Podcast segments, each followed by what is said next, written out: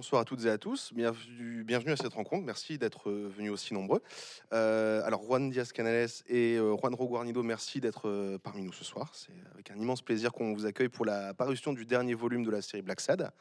alors, pour rappel, voilà, rapide, même si je pense que grand nombre d'entre vous sont au courant.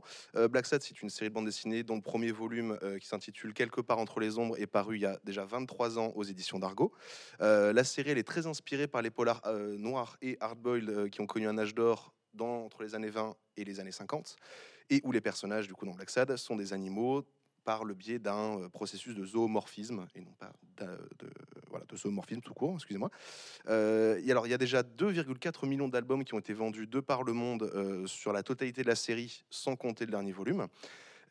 mais dire ça, ça serait quand même réduire l'importance en fait qu'a la série aujourd'hui dans, dans, dans, le paysage du, du 9e art en fait de la bande dessinée.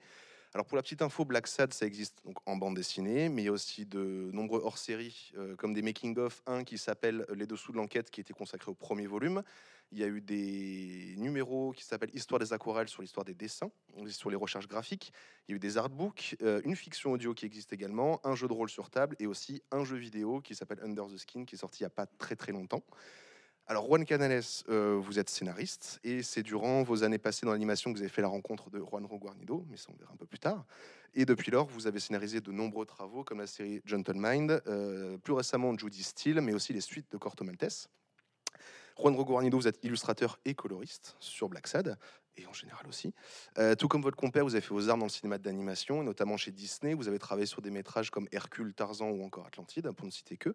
Et dernièrement, vous avez travaillé avec Alain Hérol sur Les Unforbes. Euh, vous étiez au dessin aussi. Et en ce mois de novembre 2023, il y a le dernier volume de Black Sad, Alors tout tombe partie 2, qui est sorti aux éditions d'Argo.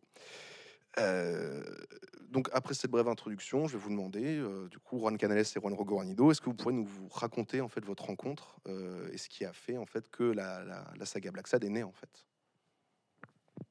Voilà, c'est parti. Allez, je te laisse la parole en premier. Après, j'enchaîne. Et bonsoir tout le monde. Et effectivement, c'est, disons qu'on s'est rencontrés dans un studio d'animation à Madrid ça fait très longtemps. Et en fait, c'était l'année 90. Euh, donc, euh, ça, fait, ça fait un mal, ouais. Et, là, ça a été notre tout premier euh, métier professionnel, celle de l'animation. On, on, a devenu des, des, amis, on, a, on partageait déjà à cette époque-là notre passion pour la BD. Donc, euh, à fur et à mesure qu'on a continué dans les métiers de, l'animation, on s'est dit, bon, euh, on veut, oh, nous, voulons faire quelque chose dans, dans la BD. Et euh, nous avons des différents projets un peu pas très définis. Et finalement, à peu près dans l'année 1995 ou quelque chose comme ça, on s'est décidé pour, bon, pour euh, essayer de, développer un projet de BD, euh, d'une série BD euh, avec, avec l'univers de, Black Sat. Et, voilà, on a profité que à cette époque-là était déjà à Paris parce qu'il a été enregistré par le studio Disney de Montreuil. Et, voilà, c'est de cette façon un peu inouïe parce qu'à cette époque, on ne connaissait pas du tout le, marché de, de, la BD franco-belge. On a décidé d'essayer de, de, voir qu'est-ce que ça donne, cette histoire, cette espèce d'histoire d'un de, chat privé. Merci. Tout à fait. il faut dire que le euh, le personnage avait déjà été créé par, par Juan, il euh, réchigne à le dire par euh, modestie, mais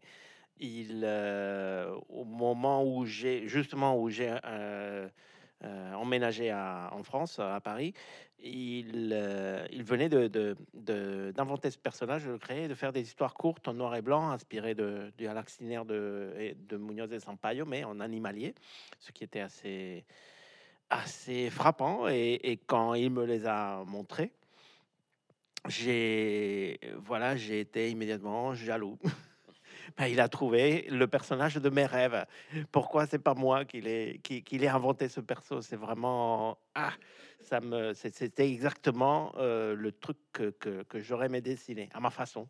Euh, et voilà. Et après, quand notre euh, euh, idée de faire une BD ensemble s'est concrétisée, qu'il a commencé qu'il a commencé à me convaincre pour euh, pour vraiment aborder quelque chose d'aussi ambitieux pour tous les deux à, à l'époque, où on bossait dans le dessin animé à plein temps. Euh, voilà, j'ai eu l'idée de, de, de, de le, voilà, de le co- corrompre pour euh, qu'il me cède à son personnage, et, et j'ai réussi. Et voilà, et aujourd'hui, on en est là. Mais Septième tome après, après 23 ans, c'est pas beaucoup, mais bon. Mais si je cache les, les, les petites dates de la création de Black Sat, c'est pas pour modestie, c'est plutôt pour cacher un peu l'origine parce que je suis pas très fier de, de, de cette euh, petite histoire courte en noir et blanc qui, qui parlait. Ah, pourtant, c'est des travaux de jeunesse. pas- c'est très jeunesse.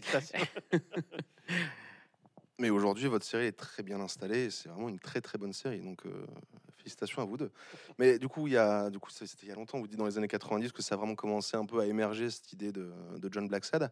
Est-ce que aujourd'hui, voilà, avec le recul euh, nécessaire, vous vous dites, vous vous disiez quand le premier volume est sorti en 2000, ça va marcher, c'est sûr. euh, on va avoir des lecteurs, la série ira loin, on va avoir une renommée comme ça autour de la série? Moi, j'ai toujours dit que on avait mis tant de, tant de travail, tant de- d'efforts et tant d'amour dans, dans cet album parce que vraiment, c'était un investissement personnel euh, euh, profond, viscéral. euh, euh, qu'on se disait, enfin, on, on espérait au moins, et d'une façon un peu superstitieuse, su- superstitieuse, je me disais, c'est pas possible que ça, que, que, ça tombe dans l'oubli absolu, que ça fasse un, flop horrible et que, et que ça vende rien et que ça attire rien à ça. Bon, ça, il, faut que ça marche. Enfin, je me disais que ça marche, mais que ça marche, pour moi, à l'époque, c'était c'était rien. Enfin, c'était pas un dixième, c'était pas un centième de ce que, de ce que c'est devenu très, très vite.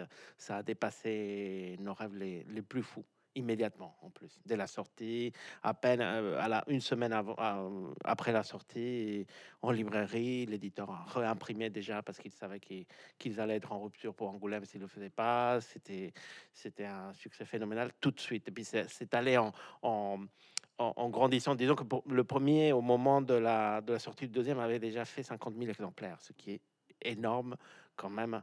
Aujourd'hui, ça fait beaucoup plus, mais je me souviens, euh, Joël Rémy, fabuleuse euh, responsable de Fab de, de Dargo, venait me chercher près à la porte de Montreuil euh, en, voiture pour aller chez l'imprimeur quand on faisait le calage des, planches. Donc le studio était à Montreuil, donc je, courais jusqu'à la porte de Montreuil et me, récupérer. Et, et je me souviens cette fois, je monte dans sa Fiat Panda, et je mets et pendant que je mets mon ma ceinture, elle démarre. Elle me dit, tu sais qu'on imprime à 80 000, hein? Et moi j'ai eu un coup de chaleur, mais vraiment j'ai senti la température monter euh, dans mon corps et j'ai failli avoir un malaise. Oh mon Dieu, 80 000 Ah oui, oui, d'emblée, 80 000. Voilà, c'était formidable. Tout de suite, ça, voilà, c'était euh, une, montée fulgurante. Et chaque épisode, ça a été la même chose. Ou tout pareil? Oui, non, c'est ce que je disais avant, c'est euh, autant que nous, sont, nous avons décidé de, de, de, commencer cette belle aventure de, Black Sad, on ne connaissait pas trop le marché de, la BD. On venait de l'Espagne tous les deux. Et c'est vrai qu'à fur et à mesure qu'on a, on a côtoyé des, copains, des autres auteurs, on a, réussi à comprendre un petit peu. Mais à cette époque-là, on ne connaissait presque rien. Donc, euh, tout ça qui s'est passé d'après la sortie de Black c'était un, une belle surprise pour nous. Même si, euh, effectivement, on était hyper fiers du travail. Ça nous a pris beaucoup de temps, notamment à, Juanjo, de, de- de finir l'album. Ça, a été fait pendant des week-ends, des, des, vacances, parce que euh, compatibiliser ça avec le, le travail de, d'ani- de dessin animé, c'est, compliqué, parce que c'est très, prenant. Mais, mais bref, on, ça a été complètement inattendu, les, les succès pour nous. Et, pense que pour le reste des, des lecteurs aussi, parce qu'on on sortait de nulle part. C'était notre premier album.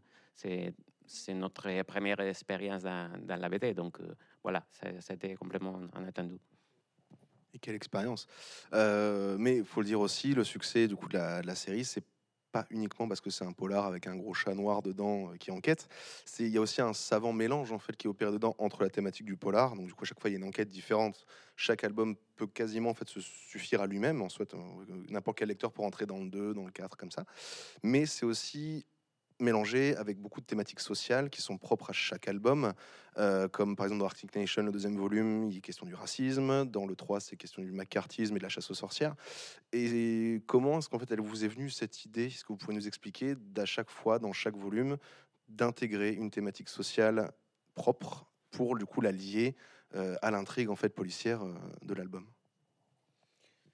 On s'était notamment un, un, prix qui a, que, que on, dit très souvent que c'est lié à, une caractéristique, caractéristique euh, très, euh, très, très présente dans, l'univers de Black Sat, c'est cette espèce de, euh, de réalisme. Je veux dire que euh, même si c'est un univers animalier, on a voulu depuis le début de, donner une ambiance euh, plutôt réalistique, et pas seulement au niveau graphique, ça c'est de toute évidence, même si le casting c'est animalière, toutes les ambiances sont reconnaissables. reconnaissables euh, euh, c'est une, une, période historique très précise, les années 50, les États-Unis, voilà. Et en même temps, on a voulu euh, raconter des histoires qui s'est passées à cette époque-là, euh, pour donner un, un, aspect social qui et politique, si, si vous voulez, que c'est très lié en général au polar. Donc euh, voilà, c'est un, espèce de mélange de, différents éléments qui, qui, qui, nous a mené à cette formule, si, si on peut dire ça, qui marche très bien, parce que d'un côté, il y a ce côté des de fables, des, qui, apporte un espèce de grammaire euh, métaphorique avec l'utilisation de, des animaux. Et de notre côté, il y a ce, cet aspect vraiment réaliste, parce qu'on parle d'un période historique précis, mais qui, en plus, c'est une période euh, historique qui, qui nous parle encore. Donc euh, voilà. Merci.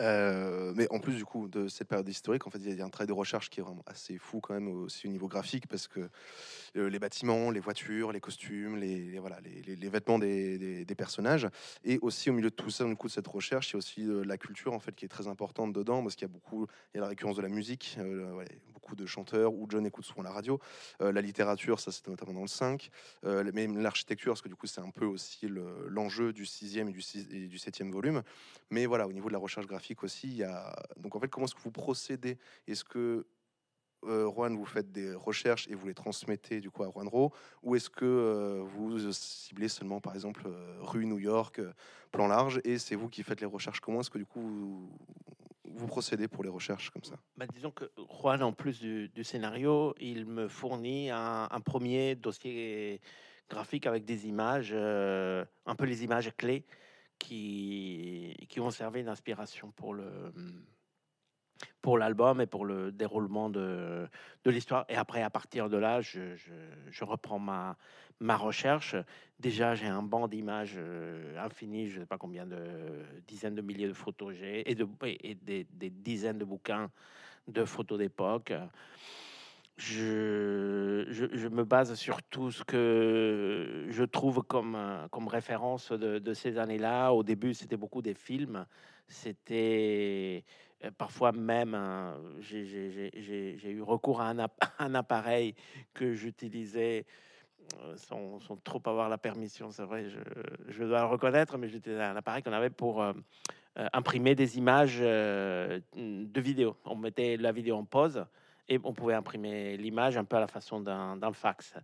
Et, et je, je dois les avoir gardés, mais les fax, ça se dégrade. Le- ce procédé est, très, est très fragile. Donc, du coup, de ces images, il doit pas re- rester grand-chose. Mais à l'époque, voilà, il me fallait ça parce que soit je restais, je dessinais comme j'ai fait, que ce, que j'ai fait aussi d'ailleurs, dessiner devant l'écran d'une vidéo, d'un VHS en pause, d'un film de- d'Humphrey Bogart ou autre, et hum, ou voilà, ou avoir recours à ça, ou chercher euh, des livres de photos d'époque, de photos, mais pas.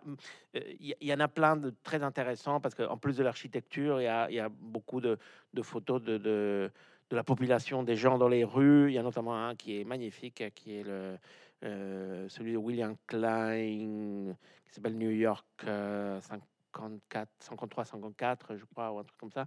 Et c'est voilà sur deux années des, des, des, photos de rue des gens. C'est, vous voyez le, melting pot, comme le photographe lui-même hein, il, le dit. C'est plein de situations, plein de types humains, les, les attitudes, euh, la mode, euh, les façons de s'habiller, les, les, races. C'est très, tout, ça est très, très formateur. Mais c'était limité tant que la référence devait toujours être des, des, livres publiés et, on n'avait pas accès à, des photos, sauf dans des magazines ou proprement des, des, livres. Et au moment de l'explosion d'Internet, ben, ça a été incroyable parce que vous trouvez de photos quasiment. ben, voilà, il y a un film qui vous qui vous inspire ou, ou l'ambiance est un peu similaire. Voilà, vous, allez sur Internet et vous trouvez plein de plein de photos déjà de, de- de- des situations qui vous conviennent avec euh, que, sais-je euh, bah, tout, tout ce que je cherchais auparavant, sauf que maintenant plus détaillé, euh, que ce soit des images de films ou des images de, de vieilles voitures restaurées ou, ou d'é- ou d'époque, de, de la mode de l'époque, de reportages de mode, des magazines de mode, des tout, tout, vraiment tout ce dont vous pouvez avoir besoin. Et, et c'est pas la moindre des choses, énormément de photos d'animaux aussi.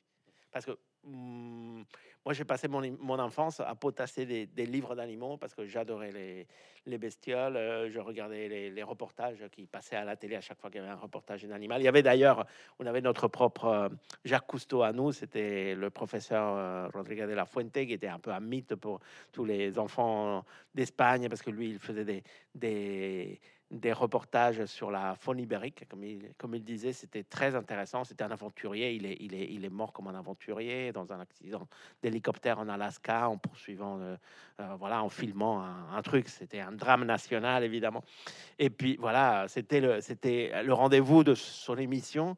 Vendredi soir, c'était plus important pour mon, pour mon frangin et moi. On attendait ça comme le Messie. C'était plus important que les dessins animés ou que, je veux dire, Goldorak. C'était pas Goldorak chez nous, c'était Mazinger. C'était le samedi midi, mais nous, c'était encore euh, vendredi soir, c'était encore plus important parce qu'on allait voir les renards, les loups, les loups en chasse, les aigles.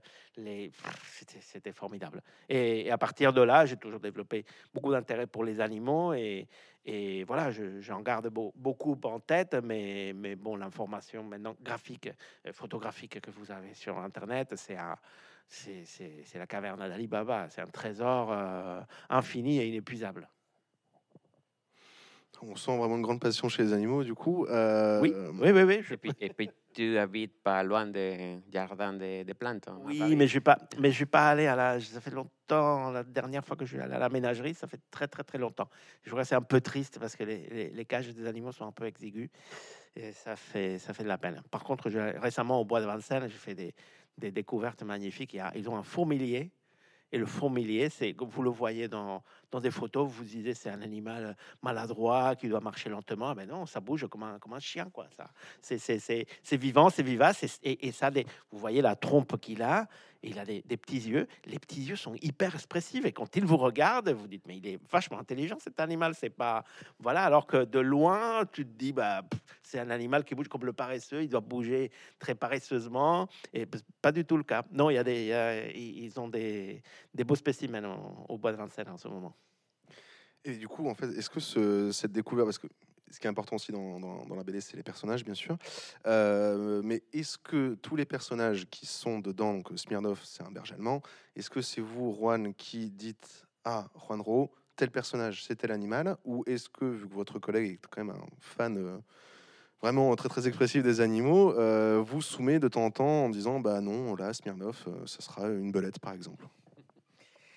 Non, euh, disons que les, les castings ani- animaux viennent déjà dans, dans le scénario, forcément, parce que euh, comme tu es rendu que, que les, que les, les choix de l'animal apportent déjà en psychologie au personnage, on peut imaginer que, que c'est important de, de, de- de avoir ça en tête euh, depuis les premiers moments que tu es en train de réfléchir sur les, sur les récits. Donc, euh, effectivement, tous les castings, c'est déjà fait sur le scénario. Mais ça n'empêche pas qu'après, on, on échange beaucoup. C'est notre façon de, de- travailler euh, ensemble depuis qu'on se connaît. Et, voilà, grâce surtout à cette, euh, sa, passion pour les animaux et, et l'énorme euh, euh, information qu'il qu'il garde en sa tête de- depuis qu'il que Juanjo était enfant, on, lui apporte beaucoup de, de- idées et si jamais il y a des, des, autres euh, possibilités de, de changer la- d'animal, il, va me dire et on va changer et finalement ça, nous est arrivé pas mal de fois de, trouver une autre espèce animale ou, ou pour des différentes raisons, pour des raisons psychologiques, comme j'ai dit, ou même pour des raisons, des raisons euh, graphiques qui, qui, qui, au moment de l'écriture, ne sont, sont pas évidentes. Et voilà, Pour rebondir sur quelque chose que vous disiez tout à l'heure, Juanro, par rapport à la recherche graphique, vous parliez un peu de cinéma et en fait, quand on lit un album de Black Sad, on ferme l'album et on a l'impression d'avoir vu un film. hein, vraiment, des fois, c'est assez bluffant. Euh, mais pas tant au niveau de l'histoire, qui est déjà du coup très cinématographique, mais aussi au niveau des cadrages en fait, du, dessin, du découpage, même de certaines actions, qui est très lent, qui nous fait penser à un mouvement en fait, vraiment comme avec les, les flipbooks en fait qu'on peut euh, qu'on utilise. Euh, et vous disiez que vous regardez beaucoup de films, euh, mais est-ce qu'aussi bien scénaristiquement parlant que graphiquement, euh, en fait, c'est quoi vos influences vraiment ultimes en tant que film? Alors oui, bien sûr, vous dites Humphrey Bogart euh, par rapport au film du coup des années 50-60, euh, mais il y a aussi, en fait, si on cherche bien dans certains découpages de scènes, il y a aussi des références qui sont peu plus récentes. Par exemple, pour en citer qu'une, c'est dans le volume 1, quand John se débarrasse de l'assassin qui est chez lui, quand il fait la roulade pour récupérer son arme à feu, il y a un côté un peu Bruce Willis en fait dans Die Hard en fait quand il récupère son pistolet. Donc, vous êtes fin. Euh, ouais, c'est exactement ma référence. Eh ben, super. C'est euh, exactement ma référence. D'accord. À l'époque, j'ai regardé Die Hard, j'ai pris plein de croquis. Ça, peu, peu de gens le savent. Là, c'est marrant parce que on n'a jamais percuté sur, euh, sur ça. J'ai le premier Die Hard en, en, euh, dans le magnétoscope. c'était en VHS, c'était chez Disney. Et voilà, c'était chez Disney. Je, je faisais des heures sup pour Black Sabbath. Je faisais mon boulot. Et après, voilà, je restais un peu pour, pour utiliser un peu le, le- le- les moyens. Et, j'ai pris des, croquis en faisant la, mettant la pause, voilà, de la façon, pour la façon de prendre le, le pistolet de Bruce Willis à, deux points, comme, euh, comme il le faisait. Et voilà, j'ai examiné plein de passages de ce film. Je les ai étudiés, je les ai dessinés, euh, croqués. Et non, mais c'est- c'est marrant. C'était vraiment la référence. Disons que tout- on, se basait. Alors, on, par- on partait sur une idée de, faire un film plus d'une façon classique, d'une façon euh, avec une narrative cinématographique, mais, mais classique. Et classique, c'est-à-dire de l'époque euh, dorée du, cinéma noir, ce que vous venez de dire parfaitement, des années 20 aux années 50. Je crois que c'est l'ennemi public, c'est le 22 avec James Cagney, c'est le 29, et l'anatomie d'un meurtre qui clôt un peu l'époque d'or, c'est 59. Donc c'est voilà, c'est toute cette époque magnifique. Il y a quand même un code hum, de censure, on va dire cinématographique, mais plus qu'un code de, c'est une censure parce que c'est le goût du, public pour le rendre euh, accessible pas aux enfants mais aux plus jeunes. Enfin, euh, c'était euh, disons que ça, euh, c'était une énorme contrainte pour les artistes, mais quand même, ça faisait en sorte qu'il y avait une élégance de la narration et, le, récit restait tout aussi violent, tout aussi dur. Il y avait des problèmes, des, problèmes, je veux dire, des sujets qui passaient un peu euh, de façon un peu codée, quand on parlait de prostitution ou d'autres choses comme ça, un peu scabreuses. On, allait, s'y référer par, voilà, un peu métaphoriquement, un peu indirectement. Mais, voilà, tout, ça donnait quelque chose d'assez euh, retenu. Une, façon de, retenir l'action, la violence, le sang, toutes les choses qui étaient, voilà, qui étaient inadmissibles à l'écran à l'époque. Nous, le faisant dans les années 2000, euh, 1990 même, euh, voilà, on pouvait pas, pouvait pas rester dans, des codes trop à l'ancienne parce que le public, euh, le public de BD, qui est souvent le même public du, cinéma, est habitué à notre langage et on pouvait pas faire quelque chose de trop vieillot. Mais c'est qu'en plus, euh, cette esthétique, euh, qu'après, l'esthétique des films d'action, des, grands films d'action, justement en piège de cristal et, et autres, tu te dis, ça vaut la peine. C'est tellement visuel, ça a tellement d'appeal, c'est tellement appeal, même sex appeal, c'est sexy dans, dans, un sens, c'est voilà, c'est ça communique tellement d'action de, de, que, vraiment pour moi c'était important que euh, que voilà, qu'on ne soit pas trop rigoureux à, ce niveau-là. S'il faut montrer du sang, s'il faut montrer des, des, éclaboussures de, de sang au ralenti, et avoir l'impression que c'est au ralenti, vraiment dans un, un, truc vraiment tarantinesque où vraiment il se Tarantino un peu loin parce que là, on dirait qu'il se fait plaisir à, à, à qui se réjouit dans la dans la violence et explicite et dans le côté gore, mais, mais voilà, de donner quelque chose de très dynamique, de très vivant et de très et de moderne, moderne dans le sens années 90 euh, et, exactement avec la référence de, Bruce Willis qui était très très très bien trouvé. Ben voilà, moi je me suis dit que ça que ça valait la peine, que, que c'était c'était le registre dans lequel on voulait on voulait travailler. Et voilà, il y a un truc très séduisant dans l'action, mais aussi, comme j'ai dit, en fait, dans les dans le découpage et même en fait dans la création des cases. Alors du coup là c'est plus une question en fait pour le scénariste, donc du coup pour vous Juan, euh, parce que par exemple le, volume 2 s'ouvre sur une espèce de travelling en fait euh, en, plongée.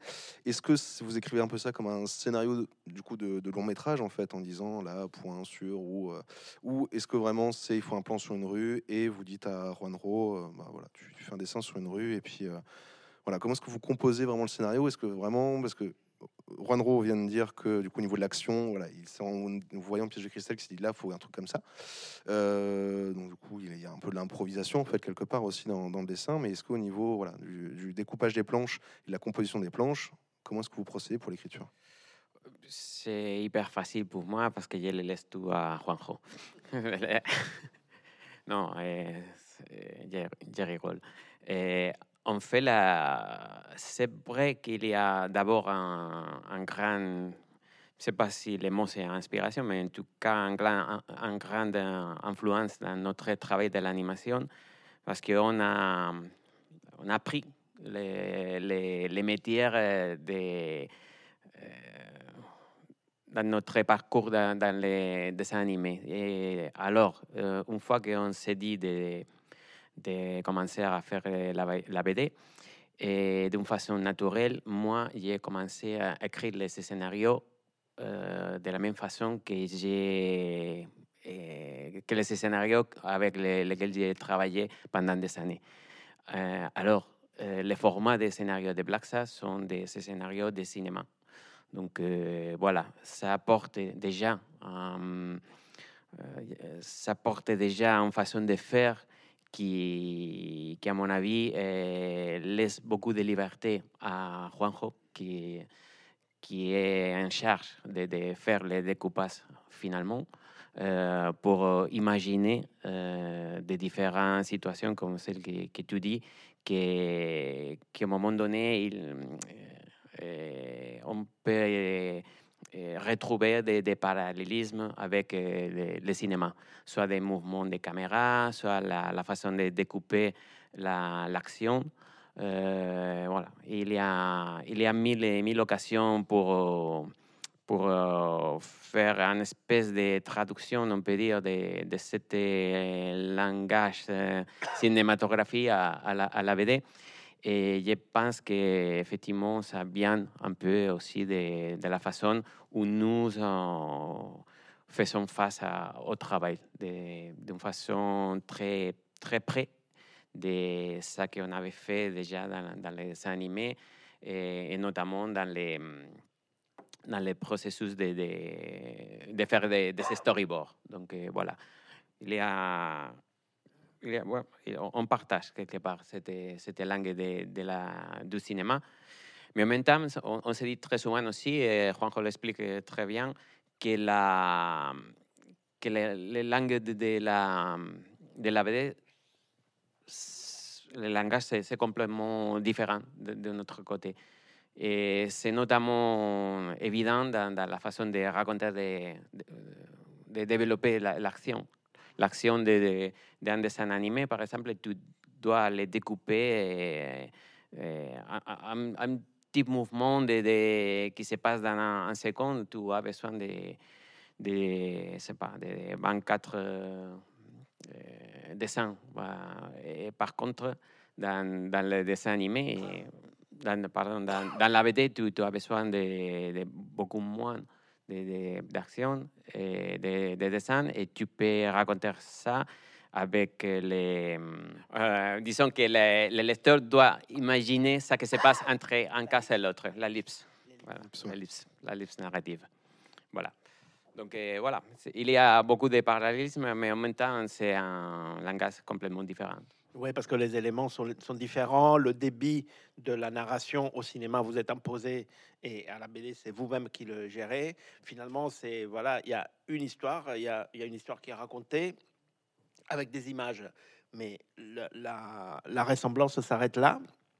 Et c'est très, euh, par rapport à ce que disait Juan, il parlait de, euh, de traduction, je disais transposition, quand on parle de, euh, de travelling en BD, où, où, on utilise des termes, on dit on fait un zoom, on fait... Euh, c'est très... Hum, c'est un peu métaphorique. C'est pas, c'est pas un vrai travelling, il n'y a pas un vrai mouvement. Disons que, que, que ce qu'on fait, c'est transposer ou essayer de transposer avec les moyens de, du langage de la BD des choses qui sont familières aux, voilà, spectateurs de cinéma que, que nous sommes tous. C'était très intéressant.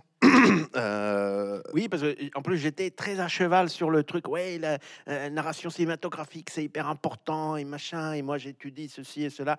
Et finalement c'est des bêtises parce que euh, c'est pas ça qui est important. Euh, je, pense à un moment donné en, en commençant Black Sad, j'étais très obsédé par ça et je le théorisais beaucoup. Et finalement je me suis rendu compte que voilà, qu'effectivement que, le, que le, le, la matière première est tellement différente que qu'on peut pas voilà qu'on peut on peut pas vraiment parler de langage cinématographique dans la BD mais bon on le fait c'est un raccourci c'est un raccourci de langage qu'on qu fait quand on dit quand on dit ça alors bon, pour finir sur le cinéma, mais pour ouvrir sur du coup le alors Touton qui vient de qui vient de se clore en fait.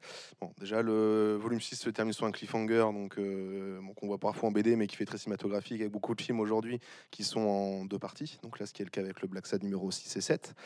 Euh, et alors, en le lisant et les relisant, euh, j'ai remarqué qu'il y a un gros gros parallèle historique qui est fait avec l'histoire de New York dans les années 50, donc notamment avec euh, le maire et Solomon, donc les deux antagonistes en fait principaux, mais aussi donc dans la réalité avec le maire de New York, Robert Moses, qui fait qui a fait certaines choses que les personnages font dans la BD.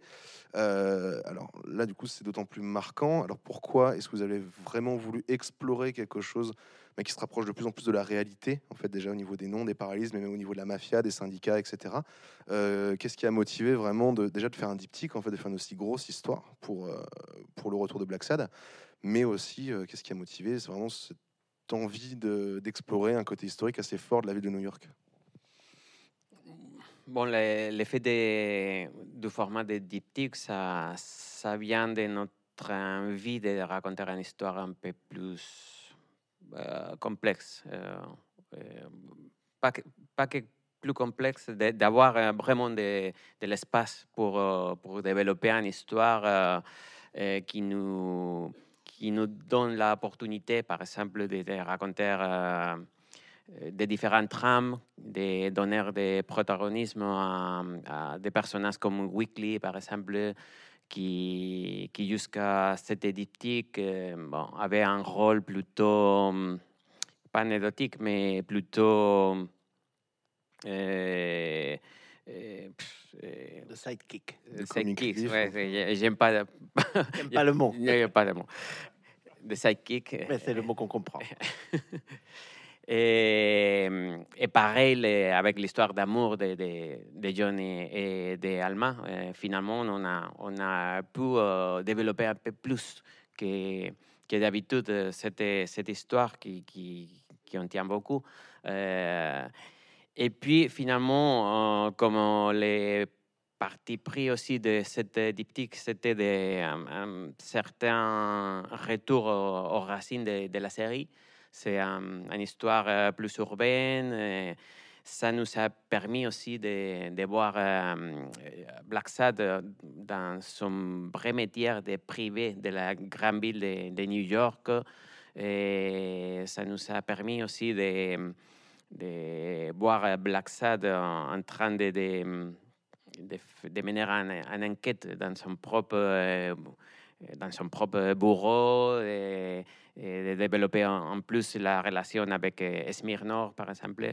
Voilà, il, y a, il avait plein de choses euh, qui ont, euh, que, que le fait de, raconter l'histoire dans un bon centaine de plans nous a, nous a permis. Et puis, les le sujet de, cette espèce de, de trame urbanistique euh, euh, avec les maires et tous les bas-fonds, la mafia et tout ça, ça nous donne un, panorama, un, point de vue euh, très précis de cette époque de New York d'après la Deuxième Guerre mondiale c'est un New York euh, qui a vécu une splendeur euh, incroyable au niveau économique, au niveau de, la culture, euh, mais qui était en train de se transformer aussi. C'était, un peu le, sujet principal et les propos de Robert Moses, qui, qui a pris effectivement des références. C'était la euh, transformation de, New York euh, pour euh, favoriser les, autoroutes qui, arrivent même au centre-ville et pour, pour créer un, un ville qui c'est autour de, de, la voiture et, et qui finalement a réussi. Donc, quelque part, il y a beaucoup de, de, de de, de, Robert Moses, et reste, reste en, pas seulement en, New York, mais dans le reste des grandes villes de, tout le monde. Et bah, vous venez en plus de dire qu'en plus du coup du côté historique, il y a aussi une mutation en fait quelque part de la culture aussi dedans. Et un des points du coup principaux du diptyque, c'est la question du théâtre en fait, que ça commence sur une représentation de théâtre. La sixième partie se termine sur une représentation de théâtre et sans spoiler pour ceux qui n'auraient pas encore lu, euh, la fin du volume 7, il y a une espèce de révélation très théâtrale en fait autour d'un personnage. Euh, il y a aussi un lien historique parce que du coup aussi Robert Moses avait euh, du coup refusé des représentations publiques de théâtre euh, à Central Park. Alors est-ce que c'est vraiment purement parce que vous avez voulu du coup années 50 et vu qu'il y avait le théâtre qui avait quand même une place prépondérante dans ces années-là, ou est-ce que vous deux ou un de vous deux a quand même une affection particulière pour le bah, pour le pour le théâtre et pour la dramaturgie? Euh, je, plutôt qu'au théâtre, je, pense qu'on a une affection sur, euh, Shakespeare. Euh, dans ce cas concret, ça, nous apporte euh, ce côté classique de, de Shakespeare. C'est très cher pour nous. classique dans, les, dans le sens de, qu'il nous a donné beaucoup de pistes sur comment écrire des de bonnes histoires qui, qui parlent de, de l'âme humaine alors euh, c'est une référence absolue pour nous. Et puis l'aspect culturel de, de Black en général, dans, dans ce cas concret, c'est le, théâtre, mais dans d'autres euh, albums, a été la, musique euh, jazz, blues ou, la génération beat des de écrivains, les, nouvelles, euh, les nouveaux journalismes, par exemple. Il y a plein de, références culturelles qui apportent d'abord un, c'était c'était aspect pas négligeable dans, cette époque. Et puis, ça apporte aussi un truc que, que Juanjo dit très souvent, que c'est intéressant, qui, qui c'est que la, la culture, c'est la seule chose qui c'est euh, seulement humaine. C'est pas comment, comment est-ce que tu t'exprimes euh, par rapport. Et ça, ça aide beaucoup à donner oui. un aspect humain à, à, aux animaux. Tout à fait. Tout à fait. C'est exactement ça. Le, le, le, contexte historique, ce, toutes ces références culturelles euh, aident à, rendre plus crédible d'une certaine façon un univers qui est totalement fantastique, puisqu'il est imaginaire et où, où, où, les animaux représentent les humains. C'est un, c'est pas, c'est pas entendu littéralement comme un monde mutant où les animaux auraient pris le contrôle de la, de, de, la planète. C'est, c'est, c'est un reflet des êtres humains, c'est une caricature, un miroir déformant de, de foire. C'est, c'est, ce que c'est parce que on parle pas d'animaux dans, dans Black Sad, on parle de l'humain. Et, du coup, particulièrement le fait culturel aide à, à rendre ce, ce, ce, monde imaginaire encore plus crédible. C'est, quelque chose que, qui, qui, aide à, accepter qui, qui, aide inconsciemment le lecteur à accepter euh, plus rapidement que, que, voilà, que vraiment ces personnages ne sont pas des, des, monstres, finalement, mais ce sont des, des êtres humains, juste traités d'une façon caricaturale et, voilà, et profitant de, de, de toute la panoplie de, de, de de, de, de, de, critères qui font qu'on que, qu'on les choisit pour chaque rôle. Parce que ça peut être, comme disait Juan tout à l'heure, la psychologie de l'animal, ou la psychologie qu'on attribue à un personnage représenté par tel animal, son rôle dans les fables, son rôle dans la Bible, dans la littérature classique, dans certains romans très connus, dans la culture pop, dans l'affection de, des humains pour certains animaux, les animaux de la ferme et les animaux domestiques qui sont connus par rapport à des animaux sauvages. Donc il y a tellement, il y a plein de raisons, mais à chaque fois, il y a une raison. À chaque fois, il y a une raison. Elles sont multiples, mais euh, mais, mais voilà, c'est jamais banal euh, l'utilisation, enfin pour des personnages figurants qui sont derrière euh, Black dans d'une foule, il n'y a pas de raison particulière, mais pour tout personnage qui, qui, a un rôle dans le, dans le, dans le récit, il y a eu, y a eu raison. Alors, en parlant de raison comme ça, de choses très réfléchies, il y a, euh, alors je me suis fait une réflexion aussi, sur le titre du diptyque qui s'appelle Alors tout tombe. Euh, il y a, alors à chaque fois le titre a une importance en fait dans le récit âme rouge parce que c'était le nom du tableau et derrière lequel il y a la révélation en fait euh, une des révélations de, de l'ouvrage. Et dans Alors tout tombe à la fin il y a plusieurs choses donc du coup notamment la révélation théâtrale mais aussi quelque chose de lié à Solomon et euh, en fait quelque part à la fin de l'album alors c'est une interprétation, mais du coup, après, libre à vous de, nous dire. Moi, j'y vois un peu comme un happy end, en fait, à la fin, avec la retrouvaille de deux personnages, encore une fois, sans spoiler. Euh, une révélation qui est faite, l'ennemi a été défait, en fait, euh, tout simplement. Euh, et il y a un peu un côté, alors je trouve aussi dans les amours de Black Sun en général, et encore plus dans celui-ci, un côté un peu James Bond en fait, parce que c'est vraiment des aventures à part entière avec le même personnage. Il commence sur quelque chose comme les pré-génériques en fait des différents films, et voilà, en fait, c'est un personnage qui est on pourrait croire virtuellement immortel en fait, John, parce qu'il est très souvent dans des situations euh, qui sont pas à son avantage, mais il s'en sort toujours. Il n'est pas immortel, mais il a plusieurs vies. Voilà, c'est ça, Émile. Selon les différentes cultures, 7, 9, il y y a une digression sur ça. Est-ce que vous allez jouer sur un côté fantastique un jour comme ça ça a déjà été fait euh, dans le 4, quelque part. Hein. Oui, mais justement, on va pas sauver la mise du détective à chaque fois par l'ange gardien qui apparaît, qui sort nulle part, comme nous, et qui, du coup, euh, euh, résout l'histoire. Non, ça, c'est pas... C'était... Il y a des gens qui aiment beaucoup ce personnage, mais on l'a, on l'a répété plusieurs fois. C'est pas un personnage qui a vocation à revenir, parce que c'est un personnage qui apparaît de façon mystérieuse au milieu d'une histoire. Euh, dans une ville assez mystérieuse, assez, étrange, où Black Sad justement joue son, essaie d'aller euh, en montrant vraiment son, côté le plus sceptique, et du coup il se retrouve devant quelque chose qu'il ne peut pas expliquer. C'est tout. Et pour donner encore plus envie aux gens de lire, du coup, à, la, à la fin d'Alors tout tombe, on pourrait croire un peu que c'est la fin en fait. Moi j'y vois un peu une fin. En fait, ça pourrait se clore comme ça, l'histoire de John global. Est-ce que ça veut dire que Black Sad il est un jour, vous, enfin un jour prochain en fait, ou proche ou lointain, à ne plus exister en fait tout simplement? Ça y est, vous êtes fatigué de Black Sad? Ah pas du tout. Ah, non non, j'avais encore. Vous n'en voulez plus euh, ah, si, si. C'est bon? Ah ben, Nous-mêmes, on n'a pas tout compris sur, euh, sur Black. Évidemment, on le découvre avec plaisir à chaque, à chaque fois. Moi, pour moi, c'est un régal. Vous imaginez pas euh, ce que ça me fait en tant que premier lecteur des, des, scénarios, de lire le scénar et de le voir déjà à moitié dessiné dans ma tête. C'est jouissif. C'est comme ça que je me rends compte d'à quel point ça peut être jouissif pour des, pour des, pour des personnes, des lecteurs attachés aux personnages, aux héros de BD, de, voilà, de découvrir une nouvelle aventure et de, et de la voilà et d'accompagner le, personnage dans la dans l'histoire parce que euh, notre attachement au personnage bon déjà pour pour, euh, pour pour, être, clair on va continuer Black Sad tant qu'on aura la force donc on pourra tenir des les crayons ou taper sur les claviers et et bon, euh, dans la cadence que, qu'on pourra par rapport à nos autres projets et à nos, et à nos forces, parce qu'on se fait un petit peu, on prend, on prend l'âge, mine de rien. Et hum, j'ai plus qu'est-ce que je disais. Qu'on va continuer. Qu'on s'est oui, qu'on s'est réjoui de, de, faire Black Sad encore. Donc on va...